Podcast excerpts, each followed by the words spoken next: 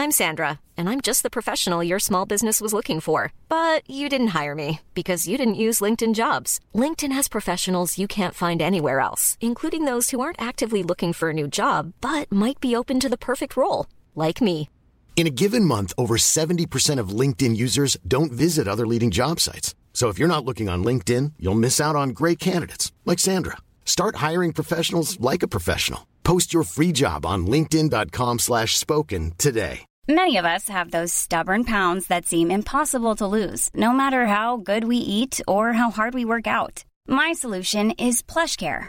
PlushCare is a leading telehealth provider with doctors who are there for you day and night to partner with you in your weight loss journey. They can prescribe FDA-approved weight loss medications like Wagovi and Zepbound for those who qualify. Plus, they accept most insurance plans. To get started, visit plushcare.com slash weight loss. That's plushcare.com slash weight loss. Vox Polony.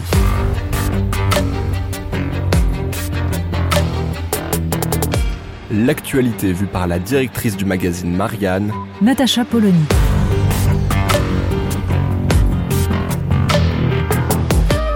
Vox Polony. C'est comme un souvenir qui affleure, une lointaine réminiscence. Ces bruits de bottes, ces commentateurs au visage inquiet décrivant les agitations diplomatiques et ces mots de temps en temps guerre nucléaire. Nul ne sait comment finira la nouvelle guerre froide qui se joue en Ukraine. À l'heure où nous écrivons ces lignes, personne ne peut dire avec certitude que l'affirmation des États-Unis selon laquelle une attaque russe serait prévue pour mercredi 16 février repose sur des éléments précis, d'autant que le mardi 15 février, la Russie annonçait le retrait d'une partie de ses troupes.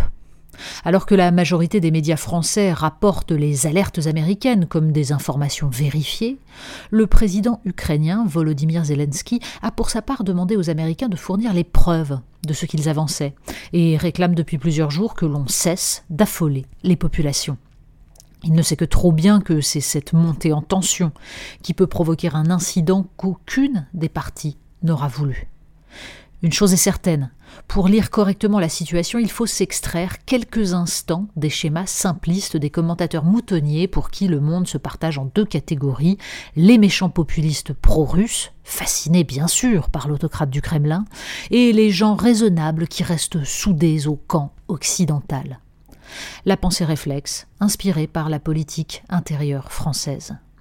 Cela devrait observer plus finement les choix d'Emmanuel Macron, qui est heureusement plus subtil que ses zélateurs. La France a décidé, contre la pression américaine, de ne pas rappeler ses ressortissants. Comme il est peu probable qu'ils prennent le moindre risque pour des citoyens français, on peut donc en conclure qu'Emmanuel Macron a toutes les raisons de penser qu'une attaque n'est pas aussi imminente que le proclament les Américains. Entendons-nous bien, il est éminemment difficile pour des observateurs, des journalistes, de déterminer dans ce genre de cas ce qui relève de l'intoxication. La prudence doit donc être de mise, mais elle doit l'être dans les deux sens. Les Russes ne sont pas les seuls à pratiquer la manipulation, et l'on s'étonne de voir des journalistes expliquer benoîtement que Joe Biden aurait décidé pour la première fois de révéler des renseignements ultra secrets sur l'imminence d'une attaque russe, sans jamais rappeler qu'en 2003, les preuves de l'existence d'armes de destruction massive en Irak avaient été brandies par Colin Powell pour justifier une invasion. Vladimir Poutine n'est pas plus recommandable que Saddam Hussein, et il a bel et bien massé ses troupes autour de l'Ukraine. Mais un projet d'invasion nécessite une logistique autre que des exercices militaires, visibles par satellite. Et l'on aimerait que les États-Unis, cette fois, ne demandent pas qu'on les croie sur parole. Face à une telle situation, un tout petit peu de profondeur historique est nécessaire pour comprendre que les appels à l'unité des Européens et même des Occidentaux ne relèveraient que d'un alignement sur des intérêts qui ne sont pas les nôtres et ne serviraient pas la stabilité du monde. Certains ont visiblement du mal à tirer les leçons du chaos iranien. Premier point à avoir en tête, les démocrates américains ont toujours été des faucons persuadés que les Russes restent l'ennemi héréditaire. Alors que Ronald Reagan avait eu l'intelligence de diviser Russes et Chinois, la politique démocrate de Clinton à Biden en passant par Obama a toujours été de rejeter les premiers dans les bras des seconds. La défaite d'Hillary Clinton face à Donald Trump, que les démocrates attribuent aux manipulations russes pour ne pas admettre la nullité de leur candidate, les a encore renforcés dans cette obsession. N'oublions pas que la révolution de Maïdan en 2014, si elle relevait d'un mouvement populaire de continuation de la révolution orange de 2004 pour plus de liberté et moins de corruption et contre l'emprise des oligarques pro-russes, était largement soutenue par la CIA et sponsorisée par la Fondation Soros. On était alors sous le second mandat de Barack Obama. La tension entre Vladimir Poutine et les États-Unis remonte plus loin encore. Au début des années 2000, quand le tout-puissant patron de Yukos, première entreprise de pétrole russe, noue des alliances avec le groupe ExxonMobil. Son PDG, Mikhail Khodorkovsky, envisage alors de vendre son groupe aux anglo-saxons pour 25 milliards de dollars, ce qui lui permettrait de financer une campagne présidentielle avec la bienveillance des Américains. Vladimir Poutine le fait alors tomber pour fraude fiscale et emprisonner pour dix ans. Les Américains comprennent à ce moment qu'ils ne mettront pas la main sur les matières premières russes. Vingt ans plus tard, les États-Unis sont devenus exportateurs de gaz naturel liquéfié et cherchent à conquérir le marché européen. Les Allemands, sous la pression des Verts, sont passés à 45% d'énergie renouvelable intermittente. Ils ont besoin de la pointe de leur centrale à gaz, alimentée pour l'heure par les gazoducs russes et le nouveau Nord Stream 2 permet de contourner l'Ukraine.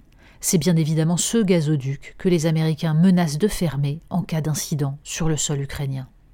Avoir cela en tête, c'est éviter de croire que parce que Vladimir Poutine est un autocrate sans scrupules, ceux qui lui font face sont de généreux philanthropes.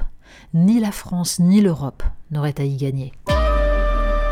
Vox Polony. Retrouvez tous les podcasts de Marianne sur les plateformes de streaming. Et puis les analyses, articles et entretiens de la rédaction sur marianne.net. Et surtout, n'hésitez pas à noter cet épisode et à nous laisser vos commentaires.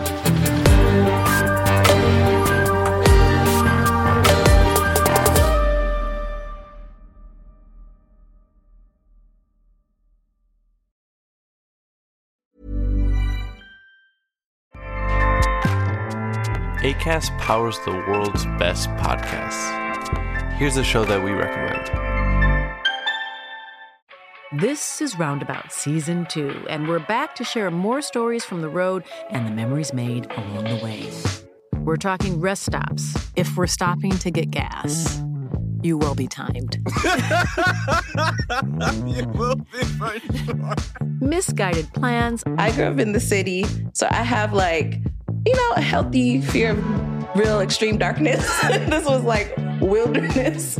A lot of laughs. Y'all weird, but you, yeah, you, you were different. Like you were real different, bro. I can't really put my finger on it. And so much more. Just goes to show that unexpected yeah. things sometimes are the best when it comes to a road trip. Roundabout Season 2, presented by Nissan, is live now with new episodes rolling out every Thursday. Listen and subscribe wherever you get your podcasts.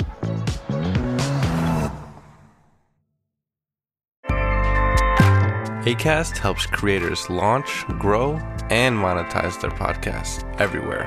ACAST.com.